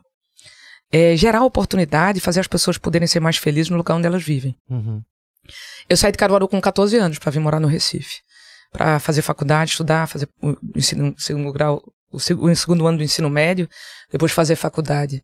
Né? Nem todo mundo tem essa oportunidade de, ter, de poder sair de um canto para o outro e imaginando que pode ter uma oportunidade que muitas vezes não existe. Então, assim, cada cantinho de Pernambuco tem uma potencialidade. Bacia leiteira, turismo, uhum. polo têxtil, gesso, logística, polo educacional, polo de saúde, apicultura, é, é, é, criação de peixe. Né? É, ali na região de Petrolândia, que você falou agora há pouco, uhum. é um dos maiores produtores do Brasil de tilápia. Né? Agora, qual, qual é a, a, dificuldade? É ração, tem que ter beneficiamento do couro. Então, dá para fazer. Como, como é que a gente faz para poder melhorar isso? E garantir que as pessoas possam viver lá e viver da sua renda lá. Então, Ezequiel, vou estar. A gente vai estar junto. Nós vamos estar perto. Eu queria saber muito onde você mora, mas é, tenha certeza de que no nosso projeto de desenvolvimento regional, a tua cidade está incluída, porque a gente não vai deixar ninguém para trás. Já cometeu alguma gafe chegar numa cidade e dizer o nome da outra já? Certamente. é cidade demais. Certamente. o que a governadora fará para diminuir os impostos para microempresários e estimular a contratação de novos funcionários, para que eles possam contratar mais? Pernambuco virou campeão de cobrança de imposto e campeão de desemprego. Uhum. É uma equação que não funcionou bem para o nosso estado. Crescendo e imposto. O estado para negócios. No pior ambiente de negócio. O pior ambiente de negócio do Brasil, segundo o relatório do Banco Mundial. A gente tem que baixar imposto. A gente tem que permitir que essas pessoas possam trabalhar. Qualificação profissional, acesso a crédito e diminuir a carga tributária para fomentar esses que a gente chama de arranjo produtivo, essas economias, é, elas poderem ser aquecidas e as pessoas poderem trabalhar. Eu me lembro que eu estava bem, aqui andando um pouco nos morros do Recife, eu não vou conseguir me lembrar agora. Quando a gente parou, tirou foto, um lugar lindo. E tinha um cara lá vendendo salgadinho. Uhum. Ele e o filho dele. E eu disse, meu irmão, tu vende quantos, tu vende quantos salgados desses por dia? Ele, 300, disse, deve ser 600. Uhum. Ele sempre, ele omite um Aquilo pouquinho. foi né, na UR1, eu acho. Foi, né? Eu acho que foi. Aí ele disse, é, eu, 300, eu disse, tu vende os 600. Ele começou a rir, porque deve ser verdade, né? Eu disse, se tu tivesse um crédito de 10 mil reais, tu fazia o quê? Ele disse, eu montava uma lanchonete. E aí eu podia contratar uma pessoa a mais para trabalhar comigo. Aí o cara começa a montar a cozinha dele. É assim que funciona. Uhum. Né? A gente precisa conseguir reduzir a carga tributária em Pernambuco. É claro que precisa ter estudos técnicos, a gente precisa estar no lugar certo para poder fomentar aquele arranjo. é, é, para garantir aquilo ali poder funcionar de melhor, de melhor forma. Né? Você tem a apicultura, você tem a produção de laticínio, você tem a produção da avicultura, né? O que é, que é caro é a ração, como é que a gente traz para junto, diminui a carga tributária aqui, a gente, a gente ajeita ali, garante a indústria aqui mais próxima, dá certo fazer assim, não dá certo. Vamos trabalhar muito para que a Transnordestina possa ser realidade, para a gente poder ter logística mais barata. Então, é, como é que faz para diminuir o imposto? Vai ter que diminuir, diminuindo. E outra coisa, Raquel, desburocratizar. É. Desburocratizar faz com que o, o, o, empreendedor também gaste Chegue menos. na formalidade, né? É. O cara tem que entrar no ambiente digital, vender pela internet, né? Vocês é. vendem as coisas de vocês aqui pela internet, né? Uhum. Vocês precisam de loja física? Nada, vai pagar um prédio, vai pagar a conta d'água, luz, vai ter que ter um vigia para não roubar o portão que tem roubado de vocês aqui na frente outra vez, né? Então já vocês vão... Já é. tava Não, eu vi o portão ficou lindo, ficou massa, mas da outra vez que eu vim só tinha uma madeira. Ué. Porque roubaram daqui e o da frente, não foi? a gente foi. ri para não chorar, é né? Verdade, a gente ri de nervoso. Mas assim, é, o, o, ambiente digital é uma grande oportunidade também. Eu conversava com o Silvio Meira, que é um dos fundadores do Porto Digital essa semana, Sim. junto com Priscila, falando das grandes oportunidades que a gente tem aqui de, de, fomentar não só o Porto Digital, mas fazer o Porto Digital, e não é necessariamente o Porto Digital, tecnologia, poder rodar Pernambuco todo e gerar oportunidade para gente como vocês que estão vivendo disso e que podem poder, e, e, que, e que na prática outras pessoas podem viver também. Total. Não cobrando imposto. Ah. Né? o cara vai crescendo, contrata no funcionário outro, bora fazer uma fiscalização aqui. a gente daqui... aumentou a arrecadação em Caruaru sem aumentar imposto. Então, assim, é, a, a, gente não pode ser só eficiente no Estado para cobrar imposto. Na hora Como de cobrar imposto. arrecada sem aumentar? Primeiro, você poder ter uma base mais larga de cobrança. Você identificar.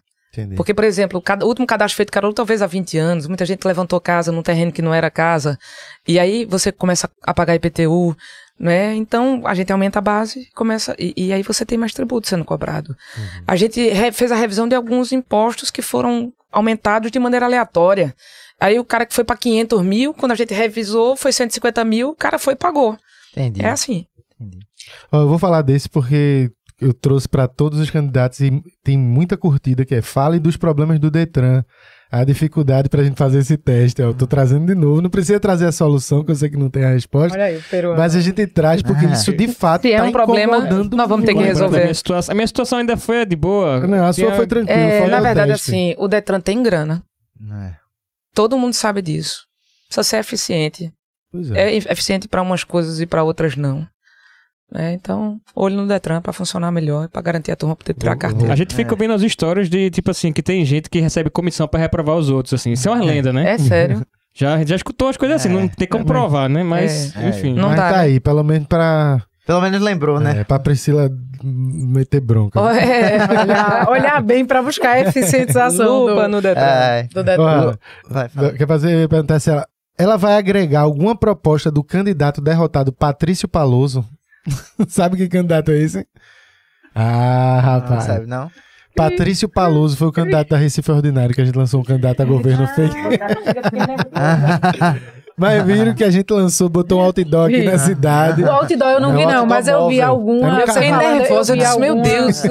do candidato. O auxílio ele não foi debates. É. Ele não foi. É. Ele não foi, devia ter menos representação no Congresso. É. Não teve a oportunidade de poder apresentar. Ele apresentou as propostas dele aqui. Pois é, Me dê cinco. Bolsa Calvície. Bolsa Calvície. Ele teve aqui. Foi. Ele Volta dos ônibus elétricos. Desinstituir uh, o Ibura para virar um campo de golfe. Foi. Teve umas propostas dessa aí. É. Ele, tinha, ele tinha proposta candidato. Ó, oh, tu sabe que os ônibus elétricos, aqui, eles foram colocados na gestão de papai como prefeito, que tinha a crise do, do petróleo, falta de combustível. Né, era mais barato energia. Era, é. foi, nessa, foi nessa linha? Foi, foi na... Foi, bom, era todo um contexto que eu não vou saber, nem vou lembrar aqui, hum. mas é, foi na gestão dele. Tem uma foto que a gente achou um dia desse, dele é, meio que pendurado no ônibus elétrico, transgredindo.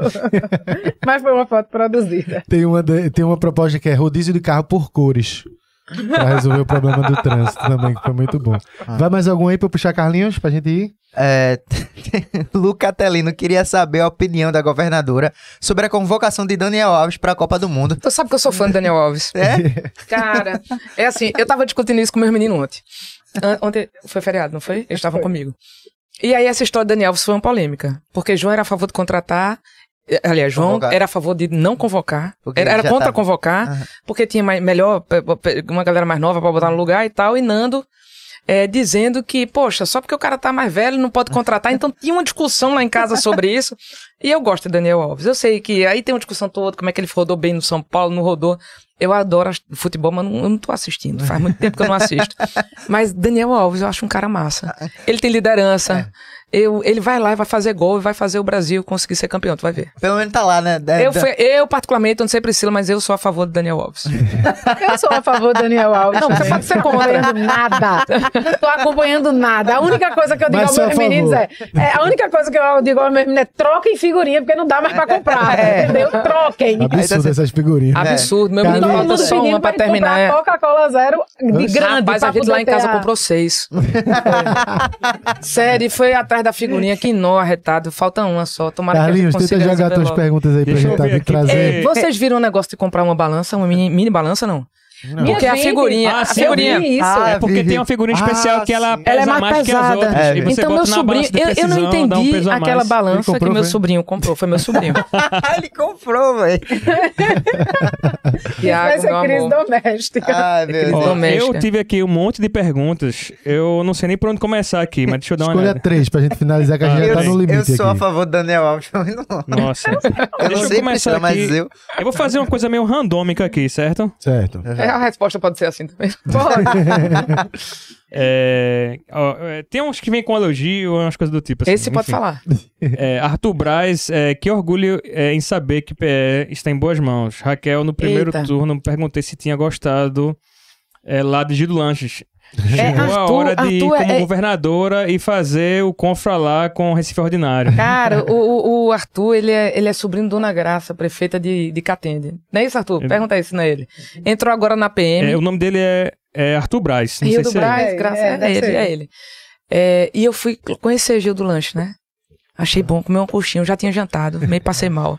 Mas. Mas passou mal porque se não, encheu porque muito. eu já tava muito cheio, mas É, a comida é não- maravilhosa. E fiquei impressionado, os caras são muito empreendedores. É, Ele, o filho, aí ele falando do filho dele, o outro que trabalha na torre, como ele começou, como ele começou entregando a história pros da porra. porteiros da noite, de madrugada, a galera do Uber, Thiago, é, foi o cara que me levou pra lá. Fala pouquinho, né? Fala pouquinho. Ele gosta de É, ele É, fala muito, conta umas histórias, né? Eu, e ainda, mas eu ganhei lá de presente uns brownies, levei pro É, menino. Ah, velho, ele, le- ele, você sai cheio de coisa de É, ajuda. É. Adorei. E aí, Carlinhos, manda É, outra. Deixa eu ver aqui. Peraí, peraí, peraí. peraí. Gilda é top. Gilda é top. Tem um aqui que é. Deixa eu ver aqui o nome da pessoa. Porque Rapaz, eu fui lá uma e printei meia da manhã. É. É, Anderson Rodrigues, que tem a ver com essa questão dos concursos. Perguntou aqui, teve muita pergunta desse tipo aqui. É, governador, hoje em Pernambuco tem o seu quadro de professores contratados e não concursados muito grande. A gestão do PSB se acostumou a essa prática. Existe algum concurso é, em andamento? O que será feito? Meio que você já falou, acho que disse, É, né? a, a- a gente até teve com a- hoje com a senadora Tereza Leitão que, que mencionou uma questão dessa, mas a gente vai precisar sentar e ver o que é que tem. Nós vamos precisar ser apresentados ao que tem. Fazer o dimensionamento adequado. Tá, tem, é, tem um aqui de Romerito Nogueira, Hum. é, governador. A Alep aprovou o aumento de cargos da PPPE, não sei o que é isso, é, para se adequar às exigências do CNJ. A senhora pretende nomear Polícia todos os 1.300 Penitenciária. aprovados do Eu acho. concurso? Eu acho que é da Polícia Penitenciária, né? É. P- é, São três P's, é. PPPE. Cara, olha, Polícia Penal e é, Penitenciária. onde a gente tá penal. indo, é, tem um monte de gente que tá querendo falar com a gente sobre concurso. É. É, e assim, gente, vocês vão ter que ter um pouquinho de paciência, nós precisamos chegar. A gente não tem as informações, a gente precisa estar lá para entender aquilo que é possível fazer. Existe, ver o que tem, se tem um concurso em andamento, se não tem, se vai ter que fazer, fazer o dimensionamento, quantas pessoas precisa para cada lugar. Fazer do jeito certo, né? Não tem, a gente vai ter que sentar lá para saber. Raquel, Priscila, eu queria agradecer muito mais uma vez a vinda de vocês até aqui. Espero que o governo seja massa, que as coisas melhorem para Pernambuco.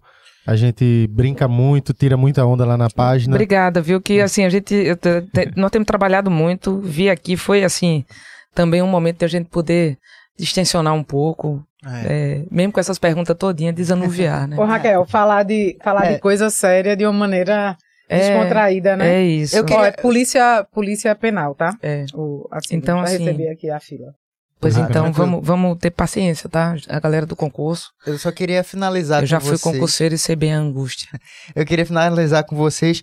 É com, com o que eu vi aqui, achei mais uma pergunta que é muito boa, que vale a pena a gente sentar, e a gente já pode finalizar com essa pergunta, que é, querendo ou não, a chapa, foi um- a chapa de vocês foi histórica, né? Primeira vez uma chapa 100% feminina, né? Sim. É governadora e vice-governadora mulher. Então, se vocês quiserem tirar esse tempo para agradecer, falar um pouco dessa, dessa campanha, desse momento. Vou falar primeiro, depois tu fala. É, agradecer muito é, ao povo de Pernambuco que, que percebeu e que sentiu a nossa, a nossa mensagem. É, a gente fez uma, uma campanha. E, assim, essa chapa. Deixa eu voltar aqui um pouquinho. Essa chapa, ela não, não começou no dia da convenção. E eu disse isso algumas vezes durante, durante a campanha. A gente não fez uma, uma aliança política, a gente fez uma construção política. E foi essa construção política que a gente ofereceu ao povo de Pernambuco.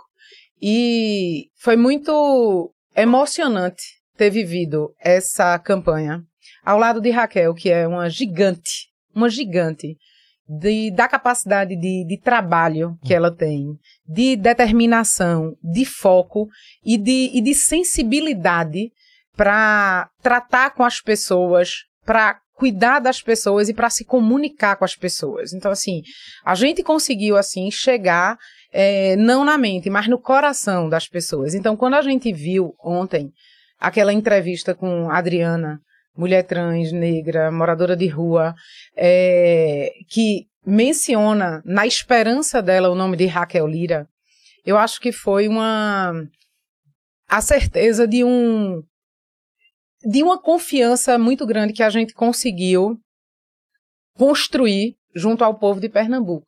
Então, assim, a, a minha palavra é de, de gratidão absoluta, né? Pela, pelo destino para algumas pessoas, ou a Deus para mim e para tantas outras pessoas, ter dado essa oportunidade e de estar ao lado de Raquel e agradecer a você, Raquel, por tudo que, que a gente viveu, pelo que a gente vai conseguir viver e transformar na vida das pessoas de Pernambuco e ao povo de Pernambuco essa gratidão imensa e o compromisso de que a gente vai trabalhar muito, incansavelmente, para melhorar a vida das pessoas. A gente sabe que às vezes a gente não vai conseguir, mas não vai ser por falta de determinação e de tentativa. E pode ter certeza que o povo do Pernambuco tá com esperança que ninguém aguenta mais, tá cansado muito tempo já de viver da forma que, que a gente tem vivido. Então, obrigado mesmo, de verdade, pela vinda até aqui. Lá vou Fico eu, né? feliz Fiquei demais. emocionada aqui. Quero só agradecer. Né? A minha palavra é obrigada. Né? Obrigada, Pernambuco. Nós vamos estar juntos. Sei do tamanho do desafio. É, mas a gente vai estar firme num propósito só. Né? Que é cuidar do nosso Estado.